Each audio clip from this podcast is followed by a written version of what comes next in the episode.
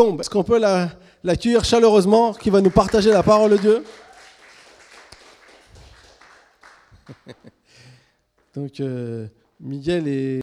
Et au fur et à mesure que je suis venu dans cette église, il y a eu beaucoup de messages et quasiment que des messages d'encouragement, de raffermissement et toutes ces choses. Et je rends grâce à Dieu pour euh, toutes les personnes qui sont venues. Il y a une femme que je ne connais pas aussi la semaine dernière. J'ai écouté de loin pareil. Elle était dans la dimension où ne pas regarder euh, le chemin des autres, pas se comparer aux autres, ça peut nous attrister. Mais de toujours regarder le chemin que Dieu a pour nous, il est fait pour nous. Là encore, c'était pour nous encourager. Et la semaine dernière aussi, je n'ai pas pu être là, j'avais mariage. Mais bon, j'avais des espions dans l'église, non, je plaisante qui m'ont rendu encore témoignage du message de dimanche de Pascal, pareil, dans toujours la même dimension dans l'encouragement. Et merci Seigneur parce que Dieu nous encourage. Dieu est bon. Amen. Mais la Bible nous demande de regarder la bonté, mais aussi la sévérité de Dieu. C'est vrai que Dieu est bon, il est merveilleusement bon, il a tout donné. Il nous a tout donné. Amen. Mais aussi Dieu est sévère. Amen. Nous le savons. Il dit s'il n'a pas épargné les branches naturelles, il ne t'épargnera pas toi non plus. Donc crains. Dieu est bon, mais il nous faut aussi regarder la sévérité de Dieu pour ne pas être dans une espèce d'illusion que tout va bien, il n'y a pas de problème. Amen. Nous ne sommes pas dans un monde tout rose, nous le savons. Donc ce matin, ce ne sera pas un message d'encouragement, mais un message d'avertissement, toujours dans la grâce de Dieu. Amen. La Bible nous dit, voici déjà, bien-aimés, la seconde lettre que je vous écris. Dans l'une et dans l'autre, je cherche à éveiller par des avertissements votre sainte intelligence afin que vous vous souveniez des choses annoncées d'avance, par quoi? Par les saints prophètes et du commandement du Seigneur et Sauveur, enseigné par vos apôtres. Donc en l'occurrence, tout le Nouveau Testament. Il dit aussi dans 2 Pierre 3, à la fin, donc au verset 17 et 18, Veillez donc, vous qui êtes avertis, mettez-vous sur vos gardes, de peur qu'entraînés par l'égarement des impies, vous ne veniez à déchoir de votre fermeté. Mais croissez dans la grâce et dans la connaissance de notre Seigneur et Sauveur Jésus-Christ. À lui soit la gloire, maintenant, pour l'éternité. Amen. Nous savons que la vie chrétienne n'est pas un chemin pavé de roses. Et nous voyons, et nous allons le voir ce matin, que nous pouvons vite dévier. Même si nous partons tout feu, tout flamme, bien disposés, nous avons nos dons, nos talents, nous voulons servir Dieu, mais Dieu nous met en garde afin de ne pas déchoir, afin de ne pas avoir couru en vain. Et c'est ce que nous allons voir ce matin au nom de Jésus. Si vous voulez prendre avec moi ceux qui ont leur Bible dans Luc chapitre 17. Luc chapitre 17 du verset 26 au verset 30. Luc chapitre 17 du verset 26 au verset 30. Que nous dit le Seigneur Jésus-Christ? Ce qui arriva du temps de Noé arriva de même, arrivera, pardonnez-moi, de même au jour du Fils de l'homme. Les hommes mangeaient, buvaient, se mariaient et mariaient leurs enfants, jusqu'au jour où Noé rentra dans l'arche. Le déluge vint et les fit tous périr. Ce qui arriva du temps de Lot arrivera pareillement. Jésus nous met encore des avertissements. Les hommes mangeaient, buvaient, achetaient, vendaient, plantaient, bâtissaient. Mais le jour où Lot sortit de Sodome, une pluie de feu et de soufre tomba du ciel. Et les fit tous périr. Il en sera de même le jour où le Fils de l'homme paraîtra. Jésus nous met cet avertissement, non pas pour nous décourager, mais pour nous encourager à persévérer et à faire de mieux en mieux, de ne pas nous relâcher. Mais nous voyons dans ces avertissements que Jésus nous a donnés, nous voyons que ces mêmes choses qui étaient au temps de, de, Noé, au temps de Lot, c'est exactement les mêmes choses que nous vivons aujourd'hui. Quand il dit que au temps de Lot, les hommes mangeaient. Qu'est-ce que notre société, ici en Occident, nous propose? Nous voyons que nous passons, les sociétés nous disent que nous passons le plus clair de notre temps devant la télé. Maintenant, c'est Internet qui passe le pas, mais nous sommes toujours focalisés devant la télé, devant la radio, devant Internet. Donc nous prenons beaucoup d'informations. Et le matin, avant, quand je partais avant d'aller au travail, dans la voiture, j'écoutais Europe 1. Et la première chose qu'Europe 1, Europe 2, pardonnez-moi, dit, c'est savoir quelles étaient les audiences de la télé de la veille. Et ils nous voient, voilà, telle audience, telle émission a fait telle audience, telle émission a fait telle audience, plus d'un million, plus de deux millions. Et c'est ce qu'ils regardent, savoir ce que nous, nous regardons. Par quoi nous sommes impactés, par quoi nous sommes influencés. Et nous voyons que, comme dit Jésus, il mangeait. Une des plus grosses des émissions qui marche énormément en ce moment, c'est quoi? Un dîner presque parfait Masterchef Ou une émission je ne connais pas très bien, c'est un, homme, un restaurateur qui vient essayer de redresser un restaurant. Donc tout est focalisé à la télé en ce moment pour la nourriture. Manger, allez, faites-vous plaisir. On ne vit quoi Qu'une fois. Deuxième chose, qu'est-ce qu'il fait? Donc manger, buvait.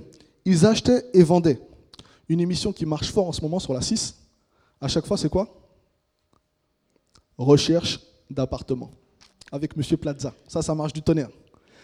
Lundi, mardi, dimanche, tous les jours, j'allume, je le vois. Je dis, mais il ne s'arrête pas. Jamais les gens, donc, on achète, on n'arrête pas d'acheter, on n'arrête pas d'acheter, de vendre, acheter.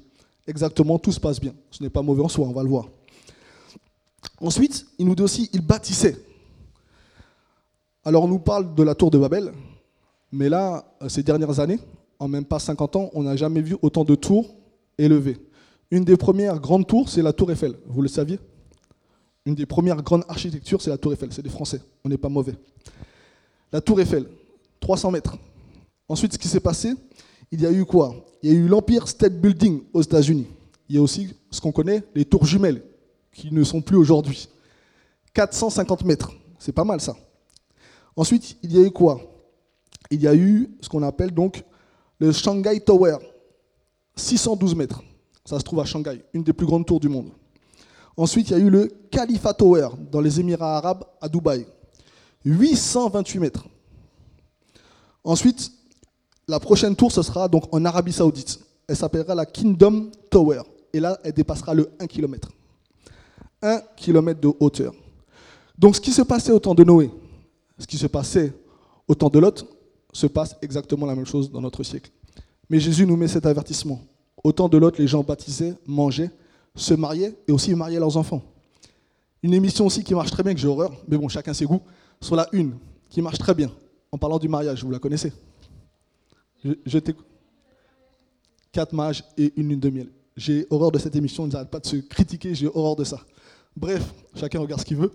Mais en attendant, vous voyez que ces mêmes choses qui étaient au temps de Noé et au temps de l'autre, c'est les mêmes choses qu'il y a aujourd'hui. Rien de nouveau sous le soleil. Les mêmes choses qui étaient à cette époque, ce sont les mêmes choses que nous voyons aujourd'hui. Amen. Nous sommes arrivés dans notre époque à un niveau de technologie en même pas 100 ans. Je dirais dans les années 1940, on était encore à l'époque des brouettes, des ânes, des chevaux. Et en même pas 50 ans, on a fait une explosion dans le modernisme. On est passé à la voiture. Au début, je vous rappelez, la Renault 5 était carrée. Là, maintenant, on a des voitures hyper modernes. On n'a quasiment plus besoin de clés. On appuie sur un bouton. Même chez nous, euh, on n'a presque plus besoin de tourner le robinet. Certains, maintenant, passent la main, l'eau coule. La classe. On appuie sur un bouton, tous les volets de la maison se ferment. La classe.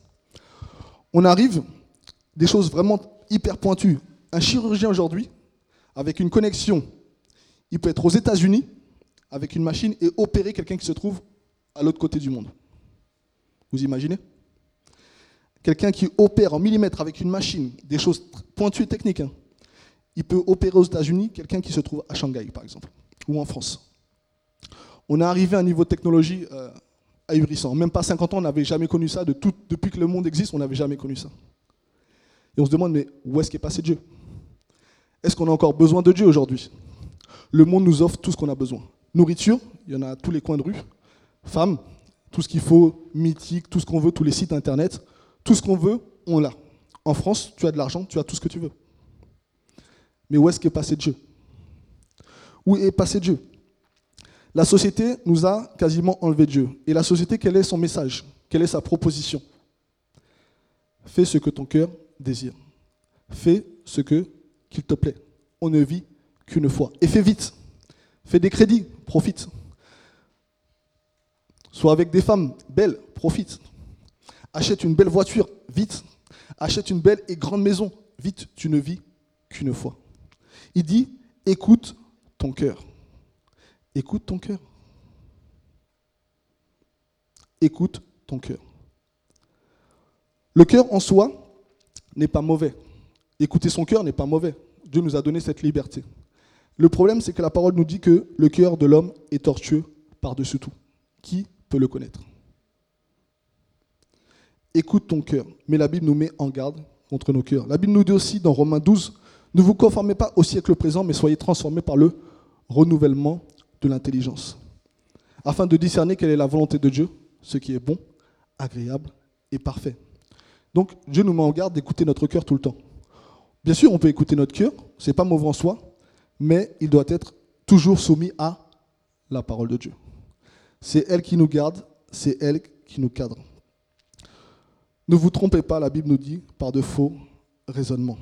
Il nous dit, nous renversons les raisonnements et toute hauteur qui se lève contre la connaissance de Dieu, et nous amenons toute pensée captive à, à l'obéissance de Christ. Amen. La Bible nous dit encore cet avertissement, ne vous, ne vous livrez pas à l'amour de l'argent. Contentez-vous de ce que vous avez, car Dieu lui-même dit, je ne te délaisserai point, je ne t'abandonnerai point. Amen. Mais qu'est-ce qui se passe? Même les chrétiens, ce qui se passe, c'est que on est dans une société de consommation. Et on le sait, ils nous font consommer. Et on nous pousse à consommer. J'ai connu des chrétiens qui venaient rendre témoignage, je bénis le Seigneur, j'ai pu acheter ma maison, j'ai acheté ma voiture, j'avais vraiment besoin d'un ordinateur, Dieu m'a fait grâce, Dieu m'a fait grâce. Et ils ont eu, et ils ont eu. Quelques mois plus tard, fiché à la Banque de France. Pourtant, il venait de rendre gloire à Dieu. Dieu lui avait donné. Mais qu'est-ce qui s'est passé? Ils ont écouté leur, leur propre cœur, pas la voix de Dieu. Et donc, vous arrivez à la banque, on vous dit pas de problème. Pas de problème. Vous êtes fonctionnaire? Pas de problème. C'est un peu limite, mais pas de problème, on voit que ça va, les comptes. Et qu'est-ce qui se passe à un moment donné? On n'arrive plus à vivre. On devient esclave de la banque. Et la banque, même quand on rembourse notre crédit, nous renvoie des lettres pour nous dire il vous reste encore 2-3 000 euros si vous voulez encore. Faire des crédits encore. Et on se retrouve submergé, on devient esclave de la banque. À chaque fois que notre salaire arrive, tout est parti dans le crédit, il ne nous reste plus rien. Et à chaque fois qu'on veut faire une bonne action, que ce soit à l'église ou envers les frères, impossible. On est pris à la gorge. On a écouté notre cœur. Et on est pris au piège. Amen. Je nous mets cet avertissement. Ce qui se passait au temps de Lot, au temps de Noé, arrivera pareillement. Nous allons voir en ce matin, au travers d'un homme David, ce qu'il nous faut mettre en garde aujourd'hui contre deux choses, ce qui peut être un danger pour l'Église et pour nous-mêmes. Le paraître et les sentiments. Les sentiments ou les émotions, c'est pareil, mais aussi le paraître. Nous allons voir que ce qui arrive à David, pourtant David c'est un homme de Dieu. Dieu l'appelait homme selon son cœur. C'était un grand guerrier, un grand chef. Il a remis en place toute une logistique de chantre. Il a mis tout en place euh, au niveau de l'argent, au niveau de l'architecture pour bâtir le temple de Dieu. Il aimait Dieu. Mais nous allons voir que David était un homme et comme tout homme, il avait des défauts. Ce n'est pas pour juger David, mais la Bible nous dit qu'elle a été écrite afin de nous servir d'avertissement, pour notre instruction, afin que nous ne retombions pas dans les mêmes travers. Amen. Pour commencer, est-ce que vous savez qui est Maca Maca, c'est une femme dans la Bible. Ne vous inquiétez pas, je ne la connaissais pas non plus. C'est facile, je l'ai lu. Mais ne vous inquiétez pas, moi non plus, je ne la connaissais pas, mais comme ça, ça va un peu plus nous marquer. Maca, vous savez qui c'est? Non, moi-même, je ne savais pas. Donc Maca, c'est la mère d'Absalom. Est-ce qu'Absalom vous parle? Là, ça parle plus. Donc comme ça, maintenant, vous ferez plus le parallèle entre Maca et Absalom. Amen. Donc qui était Maca Maca, c'était une épouse de David. Qu'est-ce qui s'est passé dans la vie de David? David, nous le savons, une fois que Saül a été déchu, David a eu l'onction royale. Amen. Il a été Pardon? Non, ça c'était Milka. Maca, nous allons le voir, c'était la fille de Talmaï, roi de Geshur. Alors j'ai fait qui est Geshur? En lisant la Bible, je ne sais pas où est-ce que se trouve Geshur. Donc ayant fait quelques recherches, où est-ce que se trouve Geshur? La Bible nous dit que c'est une ville de Syrie. La Syrie, c'est au nord de la Palestine. On le peut le voir dans 2 Samuel 15, verset 8, et dans 1 Chronique, ceux qui notent, chapitre 3, verset 2. Il se situait, la Bible nous dit, au nord de Bazan. C'est dans cette ville qu'Absalom s'enfuit après le meurtre d'Amnon. Il y a aussi une autre définition qui dit c'est un autre groupe appelé Géchourien, est mentionné dans Josué chapitre 13 au verset 2 et dans 1 Samuel chapitre 27 au verset 8. La Bible nous dit qu'il se, résidait dans le Negev, près de la frontière égyptienne. Donc deux solutions. Soit Géchur se trouvait près de la Syrie, au nord, soit près de l'Égypte, donc au sud. Peu importe. La Bible nous dit que c'était une femme qui était étrangère, mais qui était fille de roi. Donc qu'est-ce qui s'est passé dans la vie de David? David a évolué. Il allait de conquête en conquête. Et sa renommée commençait à s'accroître. Avant qu'il règne sur tout Israël, il a régné sept ans à Hébron en tant que roi sur Juda. Mais qu'est-ce qui se passe en ce moment? Quand on commence à monter en échelon, quand on commence à grandir dans la société, qu'est-ce qui se passe? Eh bien, on commence à voir un petit peu ce qu'on appelle la grosse tête ou les chevilles qui enflent. Vous connaissez ça Donc, qu'est-ce qui s'est passé? Ce n'est pas pour juger David, Dieu nous met en garde. Dieu avait toujours dit de ne pas prendre des filles étrangères. Qu'est-ce qu'a fait David? Il y avait des filles en Israël. David a été prendre une fille de, de roi. Pourquoi? On ne sait pas. Et en plus, une fille étrangère. Certainement pour le prestige. Certainement, il augmente en gamme. Et donc, à un moment donné, certainement, il a voulu avoir une femme un peu plus haut de gamme, peut-être. La société nous le dit simplement. Je ne sais pas si vous avez connu Tony Parker, si vous le connaissez. Je ne le connais pas, ce n'est pas pour le juger. Tony Parker était un bon basketteur français. Il a évolué à l'INSEP et autres. Et à un moment donné, il est parti aux États-Unis, aux Spurs. Et sa cote a augmenté en flèche. Il est devenu ce qu'on appelle bankable, people, ce que vous connaissez. Et qu'est-ce qui s'est passé à un moment donné? Il était avec une petite amie. Qu'est-ce qui s'est passé? Il s'est séparé de cette petite amie et avec qui il a été? Vous suivez l'actualité Eva Longoria. Donc vous voyez qu'à un moment donné, quand Tony Parker est monté en gamme, il ne pouvait plus être avec une jeune fille classique qu'il a tournée en France. Il a été chercher du haut de gamme. Anna Longoria, connue mondialement, actrice reconnue, belle de figure, tout ce qu'on veut. Millionnaire, tout ce qu'on veut. Et donc nous voyons que David a fait exactement la même chose. Mais nous le savons, mal lui en aura pris. Pourquoi? Parce qu'il ne s'est pas soumis à la parole de Dieu, qui dit déjà qu'un roi ne devait pas avoir beaucoup de femmes et ne pas aller voir des femmes étrangères. Dieu nous met en garde sur la même dimension dans le Nouveau Testament. Certes, on peut dire oui, mais il n'y a pas de mari à l'église, il est gentil, il a une bonne morale, oui. Mais les gens changent. Et les étrangers trouveront toujours dans la parole femme, sois soumise à ton mari. Mais par contre, soit consacre-toi, ça il ne le trouvera pas, ça ne l'intéressera pas. Mais femme, sois soumise à ton mari, ça il va le trouver. Bien sûr, et vice-versa. Donc nous voyons que l'apparence qu'a voulu se donner David, en ayant cherché des femmes de renom, va lui coûter très cher. Donc ça, c'est les apparences. Il faut faire aussi attention dans l'Église, de ne pas chercher aussi à être comme les autres églises, à tout prix. Vouloir avoir une grande église super belle, super dynamique ou autre, ce qui n'est pas mauvais en soi, mais faire attention dans la manière dont on le fait. Ne pas vouloir mettre de l'apparat. Vouloir éblouir. Amen. Parce que qu'est-ce qui va se passer après? Après avoir voulu paraître, David a eu un deuxième défaut. C'est les sentiments. Il a voulu des apparats, mais il n'avait pas de quoi gérer. Nous pouvons le voir, si vous voulez prendre avec moi, dans 1 roi, chapitre 1, du verset 5 au verset 6. Les sentiments, c'est ce que nous voyons ce matin, Dieu nous met en garde contre l'apparence et contre les sentiments. 1 roi chapitre 1 du verset 5 au verset 6.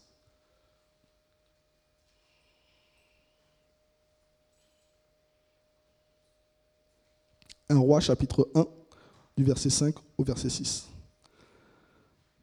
Que nous dit la Bible? Adonijah, fils Agik, se laissait emporter par l'orgueil jusqu'à dire C'est moi qui serai roi. Il se procura un char et des cavaliers et cinquante hommes qui couraient devant lui. Notez bien ce que dit la Bible par rapport à son père David. Son père ne lui avait, de sa vie, fait un reproche en lui disant Pourquoi agis-tu ainsi? Adonijah était en outre, beau de figure, et il était né après Absalom. Son père ne lui avait, de sa vie, fait aucun reproche. Jamais David avait repris Adonijah. Nous voyons là un des défauts de David. Est-ce que la Bible nous demande de reprendre nos enfants? La Bible nous dit oui, de corriger nos enfants, afin de l'éloigner du mal. David n'avait jamais fait un reproche à ses enfants. La seule chose que David voulait faire, c'était plaisir à ses enfants. Donc mal, deuxièmement, lui en aura pris. Nous allons voir que la première erreur de David, c'est d'avoir pris déjà une femme étrangère. Maca. Deuxième dimension de David, il a laissé parler ses sentiments, au lieu de laisser passer, laisser parler la parole de Dieu, la loi de Dieu. Que s'est-il passé dans la vie de David? Donc nous connaissons ce qui s'est passé avec Absalom. Amnon, qui aimait la sœur d'Absalom, ce qui était interdit, a violé Tamar, vous le savez. Absalom a dit à Tamar de se taire, de ne rien dire. Et à la première occasion, qu'est-ce qu'il a fait? Il a tué Amnon. Donc, deux choses condamnables dans la Bible. Déjà, coucher avec sa sœur, ce qui est interdit. Et dans un deuxième temps, un crime de sang-froid. Du moins, pas de sang-froid, un crime prémédité. Absalom aurait dû faire juger la chose devant son père. Son père était juge d'Israël, ou devant tout autre homme. Qu'est-ce qu'a fait Absalom? Il s'est tué et à la moindre occasion, il a fait ce qu'on appelle un crime prémédité. Il aurait eu le temps de se repentir ou de faire descendre la pression pour faire juger son frère, pour que la chose soit condamnée et clarifiée. Mais Absalom a réfléchi, a réfléchi et a attendu la première occasion pour faire tuer son frère. Qu'est-ce qui se passe dans le royaume? Tout le monde est chamboulé. Donc là, Absalom s'enfuit où? À Guéchur. Il s'en va pas en Israël, il ne s'en va pas chercher la Dieu, il s'en va où? Chez son grand-père, quelque part, qui était soit syrien, on l'a vu, soit près de la, la frontière égyptienne. Donc on voit quelque part un petit peu l'identité d'Absalom. Il ne se réfugie pas dans son Dieu, il va chercher la protection dans le monde. Donc on voit déjà deux choses. Qu'est-ce que fait donc toute la, toute la cour est en émoi, David est désorienté, dérouté, c'est un gros pleur. Qu'est-ce qui se passe? David ne dit rien. Absalom est à l'étranger. Et qu'est-ce qui se passe? Un deuxième sentiment. Tout le peuple qui aimait Absalom, parce qu'Absalom était aussi beau de figure, la Bible nous dit qu'il avait une belle chevelure, une belle tignasse. Le peuple se languit d'Absalom. David est encore furieux parce qu'il a quand même tué son fils, Amnon. Donc, il le laisse à l'étranger. Ce qui se passe, le peuple se languit d'Absalom. Donc il essaie d'influencer David pour faire revenir Absalom dans le pays. David incline son cœur, il fait revenir Absalom. Mais il ne veut pas le voir. Absalom revient en Israël, donc il réside à, à, Hébron, là où David avait régné sept ans au début avant de régner sur tout Israël. Donc en Juda, donc au sud. Ce qui se passe, Adonijah, il en a un petit peu marre de rester là. Il brûle le champ de Joab pour faire venir Joab parce que David ne voulait pas le voir. Ensuite, il parle à Joab et dit À quoi ça sert que David me fait revenir dans le pays si je ne peux pas le voir? Valait mieux que je reste à Guéchur. Donc Joab comprend la chose et va essayer encore d'incliner le cœur de David. D'ailleurs, par une femme. Il, a eu il était fin stratège. Qu'est-ce qui se passe? David incline son cœur. Il fait revenir encore Absalom, il le baisa. La Bible nous dit qu'il le baisa. Donc concrètement, il lui donne son accord et son pardon. On peut le comprendre. C'est un père, il a déjà perdu un fils. Quelque part, il perd un deuxième fils. Son cœur est triste. Qu'est-ce qu'il fait? Il pardonne Absalom. Il l'embrasse. Il le fait revenir à Israël. Mais là encore, ce sont des sentiments humains. Donc nous, on va nous dire en tant que chrétiens, mais il faut pardonner. David a pardonné. Mais il a pardonné avec des sentiments humains pas avec le sentiment de Dieu. Quand David a péché avec Bathsheba, il s'est repenti tout de suite. Et on le voit dans les psaumes, comment il a regretté. Mais David, parce qu'il aime son fils, ne vérifie absolument pas si Absalom s'est repenti dans son cœur. Il le fait revenir comme ça. Mal encore lui en aura pris. Il aurait dû juger Absalom selon la parole. Et selon son crime, qu'est-ce qu'il a fait? Il n'a pas voulu.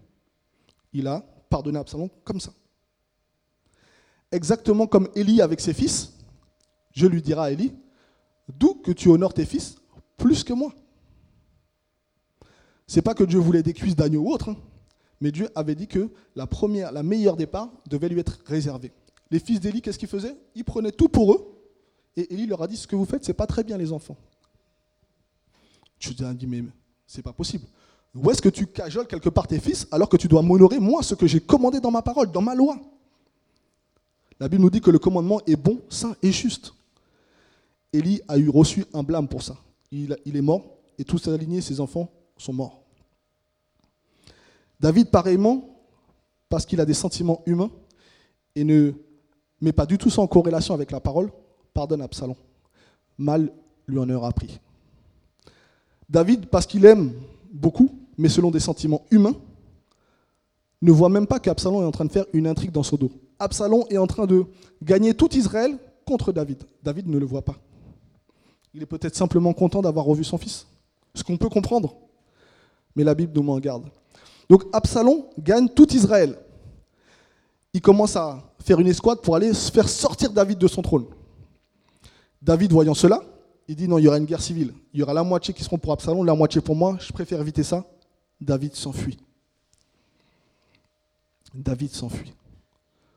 David avait déjà près de 65 ans, il était déjà vieux. Ça faisait à peu près 12 ou 13 ans qu'il avait commis ce crime avec Bathsheba, mais les conséquences de ce péché continuent encore dans sa vie. Vous voyez, Dieu pardonne, mais par contre, Dieu éduque et Dieu sanctionne. Dieu est bon. Dieu est bon. Il n'y a pas plus bon que Dieu. Mais Dieu sanctionne. Et donc 12 ans après, les problèmes avec Bathsheba continuent dans la vie de David.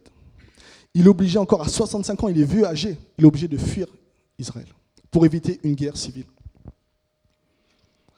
Vous voyez les sentiments là où est-ce qu'ils peuvent nous mener? Quand on ne dirige pas nos vies avec la parole de Dieu. Donc David est obligé de fuir. Qu'est-ce que fait Absalom? Il arrive au trône, le trône est vide. Sous le conseil d'Achitophel, qu'est-ce que fait Achitophel? Il dit pour que tout Israël voie que tu domines, couche avec toutes les femmes de ton père. C'était voulu par Dieu. Dieu avait dit à David ce que tu as fait dans le secret avec Bathsheba, toi il te sera donné en plein jour. Donc Absalom, sous le mauvais conseil d'Achitophel, a couché avec toutes les femmes de David en plein jour devant tout le monde. Vous imaginez? Donc, Absalom humilie son père, chasse son père du trône. Pourtant, son père lui avait pardonné. Vous voyez les sentiments humains? Quand on ne juge pas avec la parole, David aurait dû sanctionner et juger Absalom. Parce que Dieu a jugé et sanctionné David. Mais David n'a absolument pas jugé ni sanctionné son fils. Il l'a laissé comme ça. Ce qui n'est pas bon, selon la parole. Je continue. Donc, David est obligé de fuir sous les pierres et les insultes de Chiméi. Le temps passe il y a une bataille qui se fait sur, la, sur, la, sur, la, montagne d'Éphraïm. Absalom est pris par ses cheveux. Il est sur, euh, sur, son cheval, il y avait des branches, il est attrapé par les cheveux. Joab en profite, Joab qui était parti avec David, profite pour tuer Absalom. Qu'est-ce que fait David quand il apprend la nouvelle? Est-ce que vous vous souvenez ce qu'a fait David? Qu'est-ce qu'il a fait? Il a pleuré. Il a pleuré amèrement, à haute voix, Mon fils, mon fils, Absalom, pourquoi ne suis-je pas mort à ta place? Alors tous ceux qui sont partis avec David, qui ont risqué leur vie, parce qu'ils avaient des familles, qui ont risqué leur place, Joab est le seul qui ose reprendre David pour dire, mais ce que tu fais n'est pas bien. La Bible nous dit que Joab, dans 1 Samuel 19, verset 6, Joab reprend sévèrement David. Joab reprend sévèrement David. Pas parce qu'il n'aime pas David, mais parce que le comportement de David est répréhensible. Il dit, mais tous ces soldats, ceux qui sont partis avec toi, ont risqué leur vie, et toi tu pleures ce fils? Ce fils qu'il a chassé du trône, ce fils qui a couché avec ses femmes, ce fils qui voulait le tuer, quoi qu'il en coûte. Donc on voit, Absalom ne respectait pas du tout la Bible, ne respectait pas du tout la loi de Dieu. Coucher avec son père était synonyme de mort selon la loi. Absalom s'en fiche, il a couché avec toutes ses femmes. Manquer de respect à son père ou à sa mère, qu'est-ce que dit la loi? Puni de mort. Absalom s'en fiche complètement. Et qu'est-ce que fait David? Il pleure sur ce fils Je le rappelle, qui est le fruit d'une alliance étrangère. Vous voyez où l'apparence et les sentiments peuvent nous mener? Et Dieu nous met en garde contre ces choses. Dieu nous met en garde contre ces choses. Nous voyons que il ne faut pas que ces choses arrivent dans l'Église. Les sentiments et les apparences. Il faut juger justement, mais selon la parole de Dieu. C'est elle qui nous cadre pour éviter ce qui est arrivé à David et ses désagréments. Amen. Il me reste encore un petit peu de temps, ça va. Juste une petite parenthèse. On peut voir comment le monde fonctionne. La Bible nous dit que l'amour du monde est imité avec l'amour de Dieu. Elles se ressemblent mais sont complètement différentes. Acte, je le prends juste comme ça. Acte chapitre 12, verset 20 nous dit quoi? Hérode, donc un roi à l'époque de, dans la Palestine, avait des dispositions hostiles à l'égard des Tyriens et des Sidoniens. Donc concrètement, il ne leur rendait pas la tâche facile. C'est dans Actes chapitre 12, verset 20. Mais ces personnes-là qui étaient mal reçues par Hérode, mais ils vinrent le trouver d'un commun accord après avoir gagné Blast, son chambellan. Ils sollicitèrent la paix parce que leur pays tirait leur subsistance de celui du roi. Voilà comment le monde fonctionne un personnage vous fait des misères, ne vous aime pas, vous rend la vie difficile, Mais parce que vous avez des intérêts économiques, je dis bien intérêts économiques, vous ne dites rien. Même si moralement c'est répréhensible, même si selon la loi c'est condamnable, vous ne dites rien. Ça, c'est comme ça que le monde fonctionne. Mais la Bible nous dit, mieux vaut une réprimande ouverte qu'une amitié cachée. Il faut dire la vérité à son frère. Il ne faut pas marcher avec les sentiments ni avec l'apparence. Amen. Il faut dire la vérité à son frère. Ce n'est pas évident. On va le voir un petit peu plus loin. Mais on voit que toute la misère que David a eue, pourquoi? Parce qu'il a vécu selon des sentiments humains et pas tout le temps selon la parole. C'est exactement la différence entre l'amour charnel et l'amour spirituel. Quelle est la différence? Pourtant, ils se ressemblent. L'amour charnel est fort. L'amour charnel, la Bible nous dit qu'elle est prête à faire brûler son corps, à donner tous ses biens. Il dit, mais si vous n'avez pas le vrai amour, cela ne vaut rien. Mais donc l'amour charnel est puissant. Il n'est pas rien. Vous voyez les sentiments de David, tout ce que Absalom a fait, l'amour charnel a couvert tout ça. Il n'a pas sanctionné. Par contre, l'amour spirituel, le vrai amour de Dieu, lui, ne régit pas sa vie par rapport aux sentiments, mais il est régi par rapport à la parole de Dieu. Ne vous conformez pas au siècle présent, à ce que nous voyons, mais soyez renouvelés dans votre intelligence. Donc la vérité, l'amour spirituel, contrairement à l'amour charnel, dit la vérité à son frère. Joab a dit la vérité à David.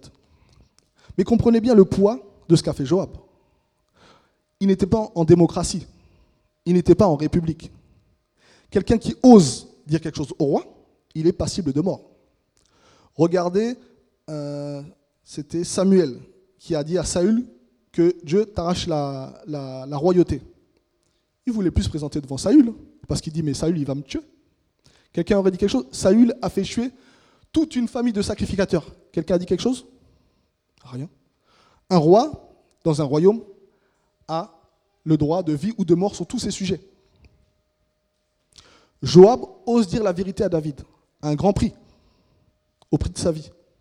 Mais il lui dit la vérité. Est-ce que nous, dans l'Église, on peut dire la vérité à son prochain? Pas pour casser, pas pour blesser, pas pour montrer qu'on est supérieur à l'autre, mais parce qu'on l'aime. Parce que l'amour charnel, il ne dit pas la vérité. Pourquoi? Parce qu'il a peur de perdre. David avait peut-être peur de perdre son fils. Il aimait son fils. Et par amour charnel, il ne lui a rien dit.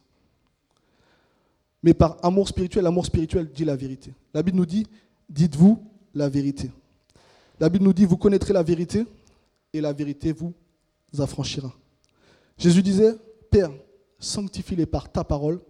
Ta parole est la vérité. Mais quand on se laisse entraîner par nos sentiments dans l'Église, parce que c'est ce qu'a fait David, nous avons vu le chaos dans le royaume. Mais quand dans l'Église, on ne se dit pas la vérité, qu'est-ce qui régit en fait nos relations? Puisqu'il n'y a plus de vérité. Donc qu'est-ce qui est entre nous? David n'a pas dit la vérité à Absalom. Joab, lui, a dit la vérité à David, que son comportement était répréhensible. S'il n'y a plus la vérité de la parole entre nous, entre frères et sœurs, qu'est-ce qu'il y a? Qu'est-ce que c'est? Est-ce que quelqu'un sait? Quand il n'y a plus la vérité, qu'est-ce qu'il y a? L'hypocrisie, le mensonge, la dissimulation, les passes droits et tous ces genres de choses, des pots de vin. Mais la vérité n'est plus au centre. Je rappelle que l'Église est la colonne de la, de la vérité. Il nous faut dire la vérité à notre frère. Donc quand il n'y a plus la vérité dans nos échanges, il y a le mensonge, c'est l'hypocrisie qui règne, la magouille, la dissimulation. La deuxième épître de Jean, chapitre 1, verset 20, nous dit L'ancien Akiria, l'élu à ses enfants que j'aime dans la vérité. Que j'aime dans la vérité. On doit s'aimer, mais dans la vérité. Père, sanctifie-les par ta parole, ta parole est la vérité. La Bible nous dit quoi? Si tu surprends ton frère dans un péché, reprends-le. S'il se reprend, tu as gagné ton frère. S'il n'écoute pas, qu'est-ce qu'il faut faire? Il faut aller chercher une deuxième personne. S'il n'écoute pas, disons à l'église. Et s'il n'écoute pas, la Bible nous dit quoi? Considère-le comme un, un païen ou un publicain. Ce n'est pas par haine. C'est pour que la personne comprenne dans quel état il est, afin qu'il se repente et qu'on lui pardonne et qu'il revienne dans l'église. Mais si on ne dit rien, Le, frère va croire que tout est permis, et comme Absalom, il va faire ce qu'il veut. Il faut nous dire la vérité les, uns aux autres. Rapidement, je prends quelques passages pour nous donner un état de fait de la parole de Dieu. Zacharie 8, verset 16, nous dit quoi? Voici ce que vous devez faire. Dites la vérité, chacun à son prochain. Jugez dans vos portes selon la vérité, en vue de la paix. Éphésiens 4, verset 25. C'est pourquoi renoncez au mensonge. Que chacun parle selon la vérité à son prochain, car nous sommes membres les uns des autres. Jérémie 7, verset 28. Alors, dis-leur, c'est ici la nation qui n'écoute pas la voix de l'Éternel, son Dieu, et qui ne veut pas recevoir instruction. On ne reprend pas son frère. On ne lui apporte pas l'instruction de la parole de Dieu. Il nous dit, la vérité a disparu, elle s'est retirée de leur bouche. Jérémie, c'est un des prophètes que Dieu a envoyé, il a dit, la vérité est partie de leur bouche. Ils ne profèrent que le mensonge. Michée, chapitre 6, du verset 11 au verset 12. On est, est-on pur avec des balances fausses, donc l'hypocrisie, avec de faux poids dans le sac Ces riches sont pleins de violence. Ces habitants profèrent quoi? Le mensonge. Et leur langue n'est que tromperie dans leur bouche. Et toutes ces dimensions où on ne remet plus la parole au centre, Dieu sanctionne. Voyons un exemple concret. Galates chapitre 2, du verset 11 au verset 14. Prenez-le avec moi, ceux qui ont des Bibles. Galates chapitre 2, du verset 11 au verset 14. Nous connaissons cette histoire. Je commence la lecture. Mais lorsque Céphas vint à Antioche, c'est l'apôtre Paul qui parle, je lui résistais en face parce qu'il était répréhensible. En effet, avant l'arrivée de quelques personnes envoyées par Jacques, il mangeait avec les païens. Et quand ils furent venus, il s'esquiva et se tint à l'écart, par crainte des circoncis. Avec lui, les autres juifs usèrent aussi de, de dissimulation. Vous imaginez? Je continue. L'apôtre Pierre. En sorte que Barnabas fut, même fut entraîné par leur hypocrisie. Vous imaginez? L'apôtre Pierre et Barnabas. Vous savez ce que veut dire Barnabas? Fils d'exhortation. Barnabas. Donc il dit même Barnabas. Barnabas, normalement, il est censé exhorter, reprendre. Et lui-même, il s'est tué. Par, peur par crainte des Juifs, qu'est-ce qu'il a fait? Il s'est esquivé. Et donc la Bible nous dit qu'il a été entraîné, il a entraîné dans leur hypocrisie et dans leur dissimulation. Vous imaginez? Pierre, qui était reconnu comme une colonne, lui qui proférait la parole, entraîne le peuple dans une hypocrisie. Je continue. Paul nous dit, voyant qu'il ne marchait pas droit selon la vérité de l'évangile, on voit encore le mot vérité, je dis à ses faces, en présence de tous, si toi qui es juif, tu vis à la manière des païens et non à la manière des juifs, pourquoi forces-tu les païens à judaïser? Donc tu peux être Pierre, Paul, Jacques, qui tu veux. Si tu perds la vérité, tu ne travailles plus avec Dieu.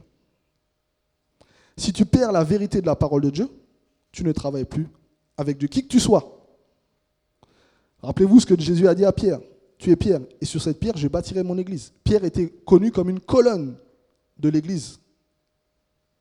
C'est Pierre qui a été, qui, quand a parlé, le Saint-Esprit descendu, au jour de la Pentecôte. C'est Pierre, quand il était voir Corneille, le Saint-Esprit descendu. C'est Pierre qui a prié pour les. On appelle ça c'est les Judéens, je ne me rappelle plus, dans la région, pour.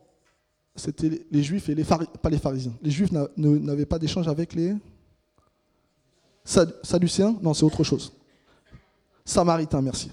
C'est quand il était à Samarie, quand les Samaritains ont reçu la parole, Pierre a imposé les mains et le Saint-Esprit est descendu. Vous imaginez? Paul doit reprendre Pierre. Paul qui est arrivé après, Paul qui n'a pas marché avec Christ, Paul qui a vu Christ après, il doit reprendre Pierre devant tous.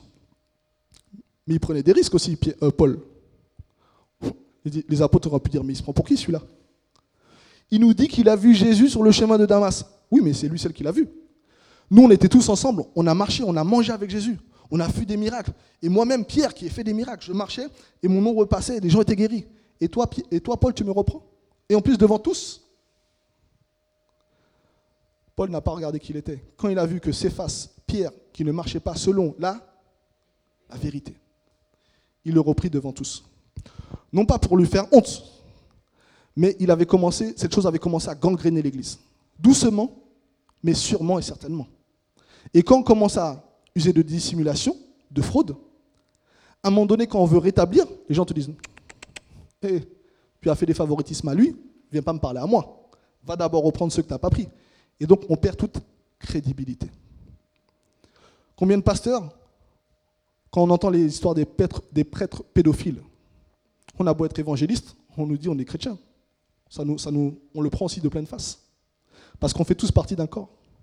Quand on entend des pasteurs évangéliques américains ou autres, on entend qu'ils ont été voir des prostituées ou coucher avec des femmes, ça nous prend aussi. Parce que quand un membre souffre, tout souffre. Mais il faut reprendre selon la parole de Dieu. C'est vrai que ce n'est pas facile.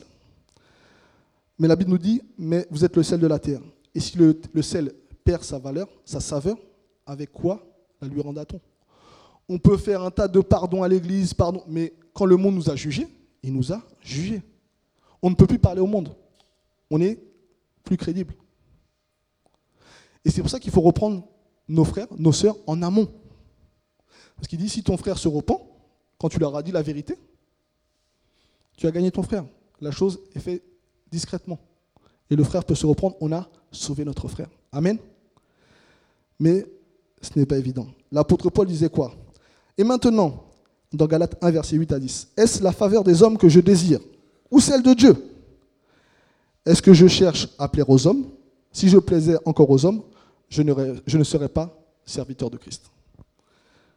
En vérité, ce n'est pas facile de, de, dire la vérité à son frère. Je dis aussi honnêtement, en toute franchise. Je ne suis pas là en train de dire oui, moi je dis la vérité, je n'ai rien à dire. Non, non, ce n'est pas facile de dire la vérité. L'épître aux Galates, Pierre leur dit quoi? Paul leur dit quoi? Vous courriez bien. Qui vous arrêtez pour vous empêcher d'obéir à la vérité? Cette influence ne vient pas de celui qui vous appelle. Il dit un peu de levain fait lever toute la pâte. Voyez qu'on peut bien commencer. On peut bien avancer avec le Seigneur. On est réconforté, on est pardonné par le sang de Christ, on fait nos offrandes, nos agapes, nos dîmes, et on peut dévier en route. C'est pour ça que ce matin, la Bible nous met en garde. Oui, on nous console, oui, on nous exhorte, oui, Christ nous a tout donné, mais veillons sur nos pas. Et si Dieu a créé une église, donc une communauté, c'est pas pour qu'on soit nombreux, c'est pour s'exhorter les uns les autres, c'est pour se garder les uns les autres, c'est pour nous exhorter les uns les autres. Si Dieu nous donne des maris ou des femmes, si l'un tombe, l'autre le relève. Si l'un a froid, à deux, on peut se chauffer. Si on perd des mères, la Bible nous dit si on perd un père ou une mère pour le royaume, Dieu nous en donnera d'autres dans ce siècle présent. Mais il faut que l'on se dise la vérité. Mais ce n'est pas facile, c'est vrai. Je le conçois moi-même. Ce n'est pas facile. C'est un prix, c'est un coût. On dit, mais comment on va être reçu? La personne va dire, mais de quoi je me mêle? C'est vrai? C'est vrai. Pourquoi? La Bible nous le dit plusieurs fois. Je prends rapidement. 1 Pierre chapitre 4 au verset 15. Que nul de vous, en effet, ne souffre comme meurtrier, ou voleur, ou malfaiteur, ou comme sans gérant dans les affaires d'autrui. Donc la Bible nous dit de ne pas le faire. 1 Thessaloniciens 4, du verset 10 à 11, nous dit quoi? Mais nous, nous vous exhortons, frères, à abonder toujours plus dans cet amour et à mettre votre honneur à vivre tranquille. Il dit quoi? À vous occuper de vos propres affaires et de travailler de vos mains comme nous vous l'avons recommandé.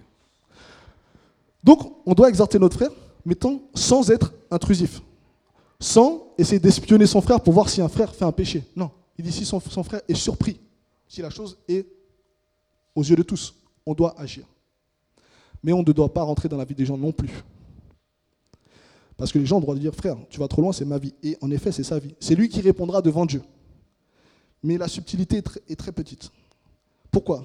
Parce que dans Ézéchiel chapitre 3, il nous dit quoi? Si ton frère pêche et que tu ne l'avertis pas, Dieu te redemandera son sang. Donc vous voyez, on ne peut pas dire comme Caïn, suis-je le gardien de mon frère? Moi je marche avec Christ, ce n'est pas mon problème. Dieu te dit que si tu vois ton frère qui pêche, et si tu ne le reprends pas et qu'il meurt, Dieu te redemandera son sang. Vous voyez la responsabilité? En même temps, il ne faut pas être intrusif. Chacun a sa liberté. On ne peut pas être l'objet d'un pasteur qui nous dit fais fais ça, ou d'un frère zélé. Non, on a notre propre secret, on a notre intimité. Mais en même temps, si on voit un frère qui s'éloigne de la parole, on doit aussi le reprendre, parce que Dieu nous redemandera compte. Amen. Mais je sais que ce n'est pas facile. Ce n'est pas facile. La vérité a un coût. La vérité a un coût et un très lourd coût. C'est plus facile en effet de fuir, c'est vrai. On peut ne rien dire, c'est vrai. Jean le Baptiste est venu dans le monde et il a rendu témoignage à la vérité. Et qu'est-ce qu'il disait à Hérode? Il ne t'est pas permis d'épouser cette femme, c'est la femme de ton frère. Chose condamnée par la loi. Comment il a fini Jean? Jean le Baptiste. Vous ne savez pas comment Jean le Baptiste a fini? Décapité. Pourquoi? Parce qu'il a dit la vérité à Hérode. Et ça, ça ne plaisait pas. Jésus qui est venu rendre témoignage à la vérité, comment il a fini? Vous ne savez pas comment Jésus a fini? Vous ne savez pas? Il a fini comment? Crucifié. Ah, il y a au moins une personne qui suit, c'est pas mal ça. Donc Jésus a fini crucifié en effet. Jésus dit, le monde ne peut vous haïr, moi il me hait, parce que je rends de lui le témoignage que ses œuvres sont mauvaises. C'est pas évident. Jésus a rendu ce témoignage que ses œuvres au monde étaient mauvaises. Jean réduit le témoignage à Hérode que son témoignage était mauvais. Il en est mort. Car je disais, si nos rapports entre nous, ce n'est plus la parole de Dieu, c'est autre chose. Si la vérité de la parole n'est plus entre nous, c'est autre chose. C'est un amour associatif, c'est un amour du monde. Vous voyez, dans le monde, il y a des associations sportives, des associations culturelles, des associations, tout ce qu'on veut. Ils se, mettent ensemble, ils s'unissent autour d'un projet et ils font. Ils n'ont de problème avec personne. Mais l'Église peut finir comme ça. Alors que l'Église est la colonne de la vérité. La parole doit être le centre. Si la parole de Dieu n'est plus le centre, c'est l'hypocrisie, c'est l'immoralité, c'est tout ce qu'on veut. J'ai bientôt fini, rassurez-vous. Un dernier conseil. Des conséquences que si on, ne veut pas marcher selon la vérité entre frères et sœurs. Prenez avec moi dans Apocalypse chapitre 2. C'est le dernier passage. Courage. Apocalypse chapitre 2, du verset 1 au verset 7. Apocalypse chapitre 2 du verset 1 au verset 7.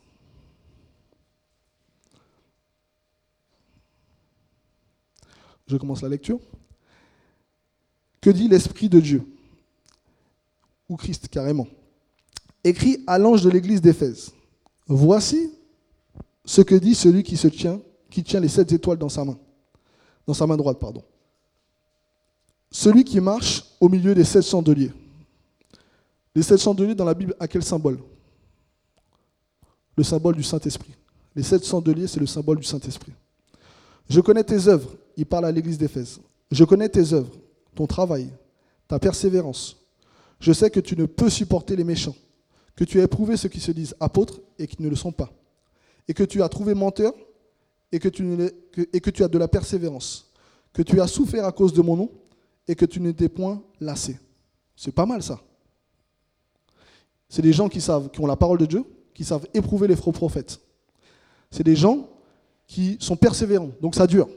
Ils ne se lassent pas au bout de quelques temps. C'est des gens qui, euh, qu'est-ce que dit la parole? Ils ont du travail, des œuvres, c'est pas mal. C'est même très bien. Mais Jésus leur donne un blâme. Mais ce que j'ai contre toi, c'est que tu as abandonné ton premier amour. Souviens-toi d'où tu es tombé, repens-toi et pratique tes premières œuvres.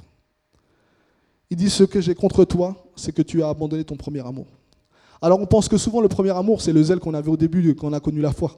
On voulait évangéliser partout, Jésus est bon, on était vraiment sanctifié, on était chaud. Ce n'est pas de cette dimension que je parle. C'est comme quand on aime une femme, on est amoureux, on dort plus, on mange plus, on passe son temps au téléphone, on a ce zèle-là. Mais vous voyez que l'être humain n'est pas fait pour vivre dans cette excitation tout le temps. À un moment donné, ça redescend. Et l'Église, pareillement. Mais quand il dit tu as abandonné ton premier amour, ça veut dire quoi? Ça veut dire qu'ils ont un travail, une persévérance, un témoignage. Mais à un moment donné, je parle de l'Église d'Éphèse, c'est l'apôtre Paul, c'était pas un petit théologien. L'apôtre Paul, c'est lui qui a mis en place cette Église, par l'aide du Saint-Esprit. Donc ils étaient, ils avaient de la matière. Qu'est-ce que dit le Saint-Esprit? Il lui dit, tu as abandonné ton premier amour. C'est quoi le premier amour? C'est la parole de Dieu. Père, sanctifie-les par ta parole, ta parole est la vérité. Donc, quelque part dans leur cheminement, la parole de Dieu a été mise légèrement sur le côté. Elle n'était plus au centre. Le premier amour. Quand on a connu Christ, c'était au travers de quoi? Au travers de la parole. Il dit, tu as abandonné la parole, ton premier amour, tu ne l'en mets plus le centre. Il dit, un petit peu de levain fait lever toute la pâte. Donc il lui fait ce blâme. Ce que j'ai contre toi, c'est que tu as abandonné ton premier amour. Il dit, repens-toi et pratique tes premières œuvres, sinon je viendrai et j'ôterai ton chandelier. Vous imaginez Cette église qui a été mise en place par l'apôtre Paul, homme que Dieu avait choisi pour faire passer le monde des ténèbres à la lumière. L'Esprit, Christ dit à cette église, repens-toi, change de mentalité. Après des années de service, on pourrait dire qu'il faut dire ça à ceux qui ne connaissent pas Dieu. Non. L'Esprit dit ça à l'église d'Éphèse. Repens-toi, change de mentalité, remets la parole au centre. Reviens à ton premier amour. Si vous m'aimez, gardez mes. Si vous m'aimez, respectez mes commandements. L'église d'Éphèse avait commencé un petit peu à dévier. Le Saint-Esprit les reprend. Si tu ne te repens pas, si tu ne changes pas, je viendrai et quoi J'ôterai mon chandelier. Vous imaginez? Une bonne église comme ça, qui a de la matière, qui a du travail. Il travaille et Jésus dit si tu ne repens pas, il enlève le chandelier. Donc il enlève l'esprit. Donc l'église techniquement est toujours là. Elle fait des agapes, elle fait des louanges, elle donne sa dîme, ses offrandes. Alléluia. Mais l'esprit n'est plus là. À quoi cela sert-il? Absolument à rien. La parole de Dieu, la vérité, doit être au centre. Tout le temps, veiller à ce que la parole de Dieu soit le centre. Comme je l'ai dit, pas pour casser, pas pour invectiver, mais pour redresser avec amour. Amen. L'apôtre Paul disait que la circoncision n'est rien, l'incirconcision n'est rien, mais l'obéissance au commandement est tout. Si vous m'aimez, gardez mes commandements. Si vous m'aimez, respectez mon commandement. Celui qui m'aime, c'est celui qui garde mes commandements. Amen. Un dernier passage quand même pour nous encourager. On n'est pas, dans, pas dans la tristesse. Amen. C'était simplement une recommandation comme la parole de Dieu nous fait. Deux derniers passages. Courage, c'est pour nous encourager. Deuxième épître de Jean, chapitre 1 au verset 4. L'apôtre Jean nous dit quoi? Été fort réjoui de trouver tes enfants qui marchent dans la vérité, selon le commandement que nous avons reçu du Père. Troisième épître de Jean, chapitre 1, du verset 3 verset 4. J'ai été fort réjoui lorsque des frères sont arrivés et ont rendu témoignage de la vérité qui est en toi, de la manière dont tu marches dans la vérité. Je n'ai pas de plus grande joie d'apprendre que mes enfants marchent dans. Et ça, c'est les paroles de l'apôtre Paul, mais ce sont les paroles de Dieu. Je dis, je n'ai pas de plus grande joie de savoir que mes enfants marchent dans Père, sanctifie-les par ta parole. Ta parole est. Est-ce qu'on veut se laisser exhorter en ce matin? Avec amour. La Bible nous dit exhortez-vous les uns les autres. Il faut qu'on s'aime et s'exhorter, s'encourager. Exhorter, ça ne veut pas dire casser. Ça ne veut pas dire montrer qu'on est mieux que les autres. Ça veut dire que quand il y en a un qui, qui est sage, vous qui êtes sage, reprenez les gens avec douceur. Amen. Nous qui avons commencé à marcher dans la vérité, ne nous détournons pas, continuons, persévérons, afin que le Saint-Esprit, les chandeliers de Dieu soient toujours dans notre Église. Amen. Soit le centre de communion, soit le centre de nos rapports. Qui n'est pas de oui, mais je fais ce que je veux, je pense ce que je veux. Mais si tu veux faire ce que tu veux, tu penses ce que tu veux, va dans le monde. Le monde fait ce qu'il veut, il pense ce qu'il veut, il va où il veut. Mais nous, nous sommes serviteurs de Christ. Nous ne nous appartenons plus à nous-mêmes. Christ nous a rachetés à un grand prix. Il dit ne devenez pas esclaves des hommes. Amen. Est-ce que le frère d'Ariel peut chanter le deuxième chant qu'il avait chanté? C'est possible Merci Seigneur. Donc je vais vous inviter, une courte prière. Le Seigneur nous dit de ne pas faire comme les païens, qu'à force de répétition, ils pensent qu'ils seront exaucés. Je vous inviter à mettre debout. Je vais prier afin que le Seigneur puisse nous garder dans cette vérité. Ce n'est pas facile, nous l'avons vu. Ce n'est pas évident du tout, du tout. Mais c'est le combat de l'Église. C'est le combat de l'Église de marcher dans cette vérité. Elle a des conséquences qui peuvent être dramatiques, des fois de grâce, on peut sauver notre frère, mais ce n'est pas évident. C'est un combat de tous les jours, marcher dans la vérité. De ne pas avoir une apparence ou marcher selon les sentiments de ce monde. Il dit l'amour du monde est inimitié avec l'amour de Dieu. Amen. Seigneur mon Dieu, créateur du ciel et de la terre, je viens premièrement